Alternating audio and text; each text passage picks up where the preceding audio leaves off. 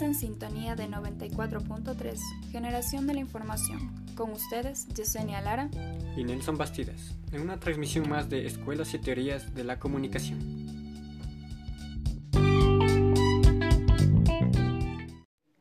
En esta ocasión hablaremos de el interaccionismo simbólico y la Escuela de Palo Alto. Contaremos con la intervención de dos periodistas, Lisbeth Macaña y Samantha Lafuente, representantes de la prensa Te lo cuento. El interaccionismo simbólico es la relación o interacción que tiene el investigador con las personas o el lugar de investigación. Diferentes maneras de interactuar con los sujetos. No existe una comunicación sin la cultura y la cultura tiene elementos simbólicos. Hace que nosotros actuemos de diferente manera.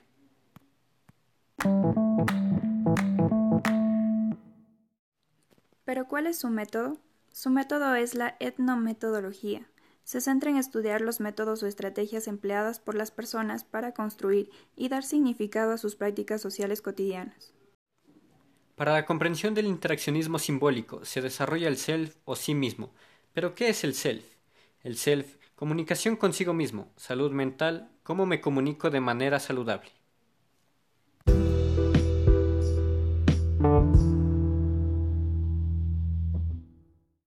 ¿Qué es la comunicación para la Escuela de Palo Alto? Lo más importante en la comunicación es la interacción entre los participantes, es decir, la relación comunicacional. Un concepto clave del interaccionismo simbólico es que reduce los medios de comunicación y se centra más en la interacción y comunicación interpersonal.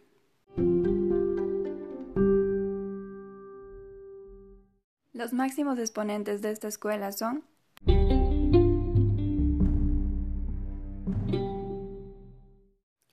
Gregory Bitson, Paul Vaslavic, Don Jackson proponen una alternativa al modelo lineal de comunicación y trabajan a partir del modelo circular propuesto por Norbert Wiener. La principal aportación es que el Consejo de Comunicación incluye todos los procesos a través de los cuales la gente se influye mutuamente. La escuela de Palo Alto también es conocida como la Escuela Invisible. Es llamada así porque no tenían una sede, un lugar, y para los autores la sede era todo donde pudieran interactuar entre ellos. Los teóricos de Palo Alto consideran que todo el mundo puede hacer teorías desde cualquier parte del mundo. Para concluir este tema, podemos decir que el interaccionismo simbólico y la escuela de Palo Alto se considera como la base de la interacción social y así como construcción del mundo social. Sin comunicación no se puede hablar de sociedad.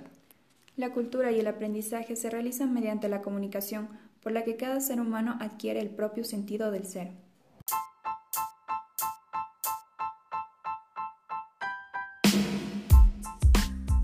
Con esto concluimos nuestro programa de hoy. Esperamos que les haya gustado.